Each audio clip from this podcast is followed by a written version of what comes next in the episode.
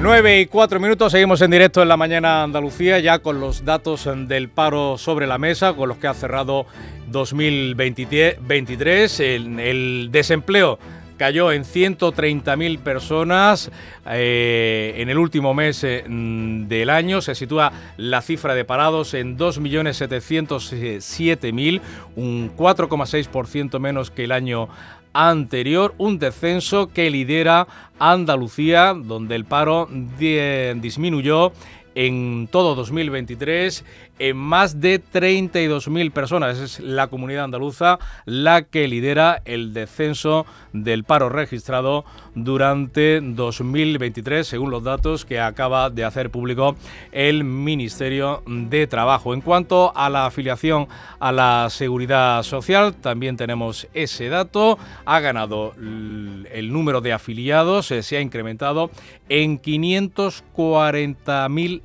empleados o trabajadores que vuelve a marcar un nuevo máximo anual y roza los 20.850.000 ocupados eh, en el conjunto mm, de España. Bueno, los datos así en bruto y en bruto también o eh, como se dice el término taurino cuando está uno esperando en el delante de, las aportagayolas, aportagayolas. Alberto, los datos eh, del paro, ¿qué opinión te merece? Me parecen unos datos fantásticos así en el primer, en el, en el portagayola. El toro es fantástico, eh, parece que va a vestir. sí, son buenos datos, sobre todo eh, en términos generales y, en, particular en, en Andalucía. ¿no? No, no recuerdo, corregidme, porque estoy hablando en memoria, pero yo no recuerdo Andalucía liderando la bajada del paro en España en mucho tiempo, la verdad.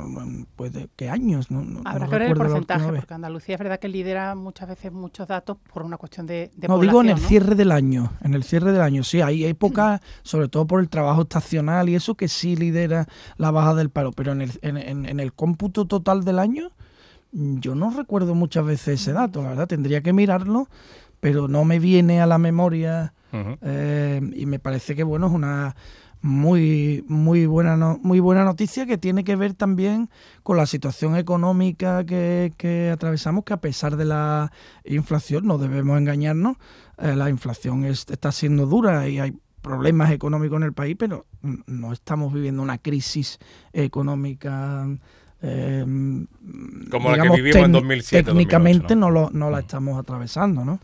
Sí, brevemente, Ángela. Pues buenos datos, eh, cifras récord de, afiliación, eh, cifras récord de empleo, buenos datos para, para Andalucía. Y lo que estabais diciendo, en otras crisis lo primero que sufría era el empleo. En esta crisis, en un año que se preveía bastante más difícil cuando empezaba de lo que finalmente ha sido, pues se cierra con unos datos de empleo muy importantes que, que además está resistiendo de una manera muy notable y yo creo que, que algunas de las decisiones que se han tomado de, reforma laboral, por lo menos eh, pienso que han, que han tenido un buen, un buen resultado ¿no? y que explican en parte estos datos. Pues permitirme, si queréis, eh, que le haga esa primera pregunta a nuestro invitado de esta mañana, no en vano, fue ministro de, de Trabajo. Manuel Pimentel, muy buenos días.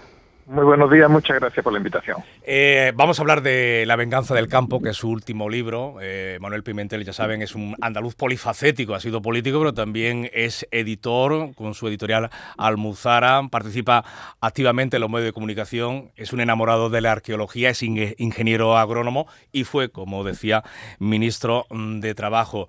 Que en esta crisis de la inflación, podríamos decir, el paro no se resienta, ¿a qué se debe, en su opinión? En, en toda Europa y en España también hay eh, un crecimiento de actividad. ¿Por qué? Eh, el empleo ha vinculado siempre, la norma influye, pero sobre todo ha vinculado a la actividad. Si se mueve, si las empresas tienen cosas que vender y hacer, pues se, se genera empleo, ¿no? En Europa, curiosamente, está empezando a pasar un fenómeno que no conocíamos o que conocíamos solo parcialmente y en España ha llegado, que más que el problema del paro que empiezan a, faltar trabajadores en determinadas oficios, en determinadas épocas, en determinadas circunstancias. ¿Por qué? Bueno, primero, eh, se está acabando, y después hablaremos de esto, la globalización, y esto hace que haya una cierta reubicación, eh, relocalización de actividad en Europa. Y eso, en principio, para el empleo a corto es buena noticia, para la inflación es mala noticia, porque sale más caro hacerlo. Eh, también influye, bueno, pues queramos o no, la caída de natalidad, menos jóvenes que se incorporan, y eso hace que, lógicamente, pues haya más dificultades. Todo, hecho, todo ello ha hecho, y además, una crisis económica, como habéis dicho, que no se ha producido porque el crecimiento se ha mantenido en España todo este tiempo. Alemania entra en una pequeña recesión técnica, pero el resto de Europa ha crecido. Nosotros vamos a crecer más de un 2% este año, por tanto no hay crisis económica y los datos de empleo, como habéis dicho, pues son razonablemente buenos. Únicamente, el único pero que podríamos decir que empezó eh, más fuerte el empleo y la creación se ha ido ralentizando un poquito a lo largo del año. Yo creo que este año 2024 se va a crecer económicamente todavía, un poquito menos que el año pasado, es decir, estaremos por encima del 1 de crecimiento del PIB, no del 2 como, como en 2023, y también habrá creación neta de empleo, pero menos. O sea, la tónica de ralentizar el empleo va, va a continuar sin que, esperemos, pues llega a haber destrucción de empleo. La venganza del campo, señor Pimentel, es su último libro, es un recopilatorio de sus artículos eh, en prensa que a modo bíblico, ¿qué mensaje eh, plantea usted esa venganza del sector agroalimentario? ¿Qué hemos hecho el resto de los mortales? Bueno, eh, La venganza del campo es un título un poco grave, es una alegoría bíblica, de connotación bíblica, pero que encierra una honda realidad y que veníamos anunciando, ¿no? Que los precios agrarios iban a subir y mucho. Eh, eh, de repente empezaron a subir, se lo achacaron a Ucrania, se lo achacaron a diversas causas y la realidad es mucho más estructural, profunda y a largo plazo. Yo creo que solo han empezado a subir, van a subir mucho estos próximos años, independientemente un producto baje o suba, la media de la cesta va a subir por varios motivos. Primero, porque eh, del 20, del 2000 a 2020 eh, disfrutamos de la alimentación más barata de la historia de la humanidad. Jamás comer supuso menos para la cesta de la compra de la familia y esto viene impulsado pues básicamente por tres factores, ¿no? La globalización, que abarató mucho el importar alimentos de donde era más barato producirlo, esa globalización ya se ha roto, como decíamos. Eh, segundo, eh, la concentración de la distribución, las grandes cadenas de supermercados que apretaron precio, le pusieron una bota al agricultor y le apretaron muchísimo los precios, fueron años razonablemente agrícolas, eh, climáticos, y encima, bueno, pues los avances de tecnología agraria permitían más producción. Todo eso bajó mucho los precios y ahora nos encontramos que la globalización no existe, que el conjunto de normas, y me gustaría hablar de ello, que una sociedad eminentemente urbana que cree que el campo solo lo quiere eh, para, bueno, para cuestiones de sostenibilidad, que está fantástico y nos parece muy bien, ¿no? Pero que ha olvidado la importancia de la alimentación y la defensa, pues hace que la limitación, la producción agraria se esté limitando en toda Europa, se va a seguir limitando y esto conllevará necesariamente aumento de precios. Y esa es la venganza del campo, la subida de precios que vamos a experimentar. Decía que eso es lo que escuchamos, ¿no? Usted habla de, la, de la maraña burocrática. Escuchamos muchas veces a los agricultores andaluces quejarse de esas directivas europeas que se adoptan desde un despacho en Bruselas sin siquiera alguna vez en su vida haber roto un terrón de tierra. Sí, la normativa europea y la normativa española y de todos los países de Europa recoge un poco el sentir de sus sociedades, ¿no? Son sociedades que se han ido haciendo eminentemente urbanas, que como la alimentación era muy barata, pues no le preocupó y por tanto, si no le preocupa la alimentación, tampoco le, le preocupan los, los que lo producen, los agricultores, mientras hemos asistido a, la irrupción afortunada y, y yo creo muy positiva de valores como sostenibilidad, medio ambiente, en fin, eh, un animalismo incipiente que yo creo en su conjunto son muy positivas, ¿no? Pero ¿qué ocurre? Pues se ha descompensado. Como no preocupa la producción agraria y sí preocupa la sostenibilidad, pues el conjunto de normas nunca han ido a favor de, eh, digamos, la producción agraria. Siempre han ido cualquier norma de estos últimos 20 años y sobre todo a partir de estos últimos cinco, todas y cada una de las normas en todo y cada uno de los países europeos ha limitado y encarecido la producción agraria. Por tanto, hoy producimos menos por hectárea eh, debido a las limitaciones y a la en ganadería también, a las limitaciones a la granja, y encima menos hectáreas. Por eso ese conjunto de normas limita la producción agraria y mi tesis que tenemos que buscar un equilibrio necesario entre sostenibilidad, que es muy importante, y nadie a día de hoy debe oponerse a ese principio sagrado, ¿verdad?, en la sociedad nueva, pero al mismo tiempo hay que preocuparse de la de la despensa. Tenemos que producir y Europa de una forma quiere dejar de producir y que produzcan otros, ¿no? Aquí no nos liemos mucho que no haya granja, que no haya frutales, que no haya invernadero, que no haya regadío, que alguien los produciera por ahí. Eso es un error estratégico tremendo y más en tiempo de guerra, ¿no? Tenemos que asegurar la defensa y la defensa cercana es la más segura. Pero sí parece que estamos ante una sociedad, o, al menos unas instituciones europeas, algo fariseas, porque ¿por qué nos aterra tanto la huella hídrica que puede tener un aguacate de Málaga o de Granada y no nos importa la que pueda tener uno procedente de Brasil o de Perú? Eh, eh, eh, sí, esto es una historia donde no hay ni bueno ni malo, es muy importante. Es una tendencia sociológica, antropológica muy profunda, muy profunda. El, tema y, la raíz de esto, que a la sociedad que es eminentemente urbana, pues quiere salir al campo y quiere salir a un campo donde no haya regadío, donde no haya, eh, porque lo asocia a contaminación de acuíferos, los trasvases no le gustan, eh, las granjas le molestan, etcétera, etcétera. Bueno, eh, a raíz de eso, pues quiere sencillamente limitarlo o, o eliminarla. Como hay que comer, pues que la brusca alguien por ahí. Y eso excesivamente es un acto muy farisaico, pero el que estamos haciendo, ¿eh? El que estamos haciendo y la última PAC, por ejemplo, solo se preocupa eh, de, bueno, de hacer de sostenibilidad, repito que está muy bien, pero en ningún momento se preocupa por la alimentación de los europeos. Es decir, a nadie parece preocuparle la defensa de los europeos porque todo el mundo da por hecho que la comida aparece, de forma espontánea, de generación espontánea en un anaquel de un supermercado.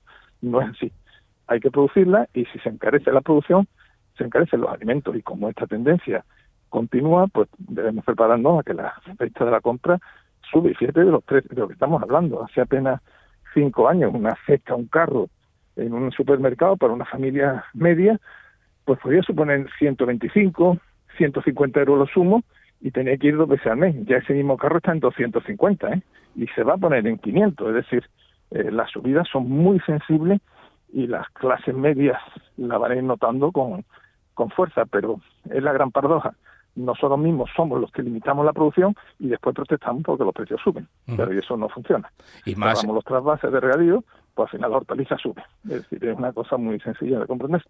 Una sociedad eh, donde el sector eh, agroalimentario, que tiene también su industria transformadora, eh, que es puntal en Andalucía, en España, ¿a qué se van a dedicar sociedades, no solamente la española, la italiana, la francesa, la portuguesa, la polaca? Porque todo, todo el mundo no vamos a poder fabricar coches. De hecho, en Alemania ya no se fabrica, se están fabricando en China. ¿A qué se dedica Europa? aparte eh, el mantenimiento. Una actividad agraria en medios rurales, que hablamos mucho de la despoblación rural, de la España vaciada, de la Andalucía vaciada, pero más allá de eso, eh, la gran paradoja se está dando en los precios de los alimentos. Cómo esa sociedad empieza a, protestar porque los alimentos suben y curiosamente, destacados portavoces, hemos visto cómo achacaban esa subida a distribuidores y agricultores, cuando en fin, en la distribución se le puede echar mucha responsabilidad encima, pero desde luego no la de encarece el precio, porque lo que hace es competir ferozmente y apretar a los agricultores. Y los agricultores, pues, de hecho, siguen abandonando, los jóvenes no se quieren dedicar eh, al campo. Eh, la sociedad solo va a reaccionar cuando la venganza del campo vaya tomando cuerpo y la alimentación que apenas suponía hace unos años eh, prácticamente suponía muy poco la cesta de la compra de una familia media empiece a ir creciendo y, y duela, ¿no? Entonces nos acordaremos de que hay que producir y que hay que tener, ¿verdad? Pues regadíos, hay que tener instalaciones que cuidando, o sea, respetando el medio ambiente, y en eso yo creo que estamos todos de acuerdo, pues sean capaces de garantizar una alimentación variada, sana, sostenible, pero también a un precio razonable. Estamos haciendo todo para que los precios se pongan muy caros. Y si esa es la opción que quiere tomar Europa, tener alimentos solo para ricos, bueno, pues tomémosla pero atención que después no protestemos. Contémosela a, a los ciudadanos. Eh, eh, quienes me acompañan hoy en la mesa, señor Pimentel, también quieren trasladarle alguna cuestión, Ángela. Eh, ¿Qué tal? Buenos días, señor Pimentel. Dentro de todo ese escenario, ese panorama que, ha descrito de decisiones políticas en el entorno europeo sobre mm, la gestión agrícola, etcétera, nos viene otro elemento que es la sequía que llevamos arrastrando ya mm, pues mucho tiempo y que no tiene visos en el 2024. Vamos a, rezar porque no sea así, pero tiene toda la pinta de que no vamos a encontrar mucha solución en el, en el cielo. Habla de que la cesta de la compra ha pasado de 100 a 200 y se puede poner en 500. Si esta sequía sigue y empeora como todo parece, ¿cuál es el escenario al que nos enfrentamos aquí en Andalucía? Efectivamente, eh, eh, eh, tenemos ahora la coyuntura de una sequía muy fuerte. Eh, no ha llegado todavía a los niveles de la que padecimos y los que tenemos ya alguna edad, del 93 al 96, que fue durísima, pero en fin, esta empieza a tener mala pinta, ¿no? No tanto para los cultivos de secano, para los de regadío, y los pantanos no llegan. Y esto se produce, pues lógicamente esto va a suponer un encarecimiento añadido de los alimentos, porque hasta hace eh, muy poco, como tú dices, oye, pues no produzco porque la sequía la tenemos en España, pero en otros países está lloviendo bien, y, es decir, la producción, si una globalización eh, funcionara perfectamente, pues podríamos salvar el año trayéndolo a otros sitios, ¿no? Pero sí, y barato. ¿Qué está ocurriendo? Primero, han aparecido de nuevo la, los aranceles, las aduanas, se encarece de nuevo la producción agraria y sobre todo el tema geopolítico, pues los mares son cada día más inseguros, lo estamos viendo ahora en el Golfo Pérsico, como algunas navieras están dando la vuelta ya a África. Esto también significa un encarecimiento. Yo, por tanto, la, la suma de factores eh, coyunturales y estructurales y la tendencia hacen eh, que podamos apuntar que los alimentos medios van a subir y la sequía, claramente, como usted apunta, pues va a ser un factor de, de impulso de estos precios hacia arriba. Héctor.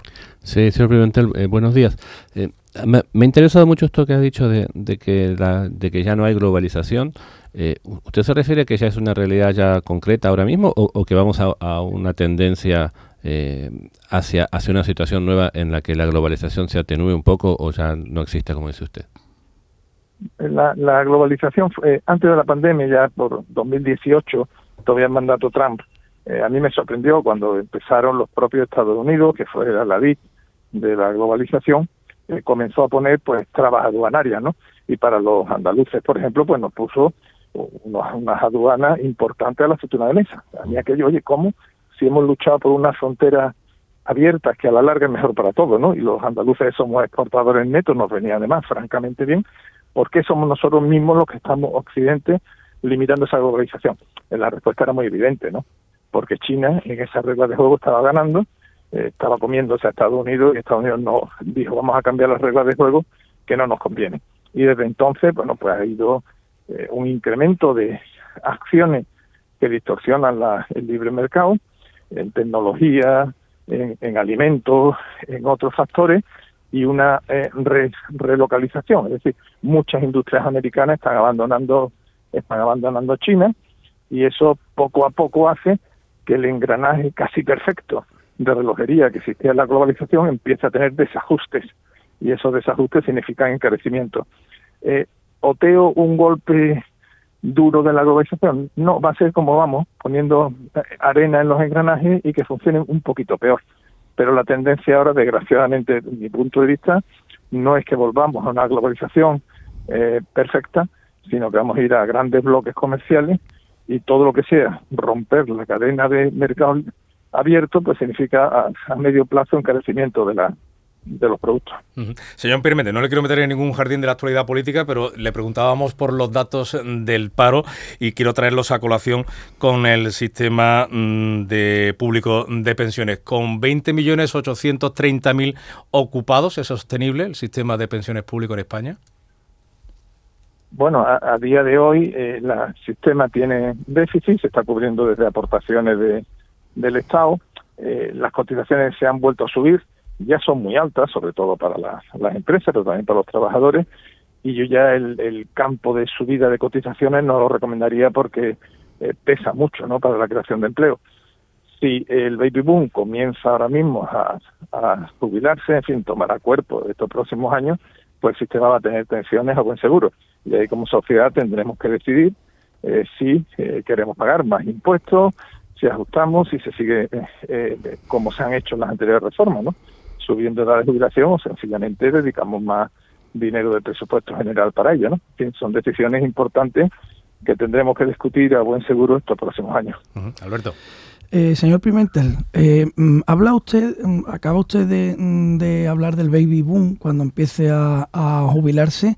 España en este momento es uno de los países más envejecidos del mundo.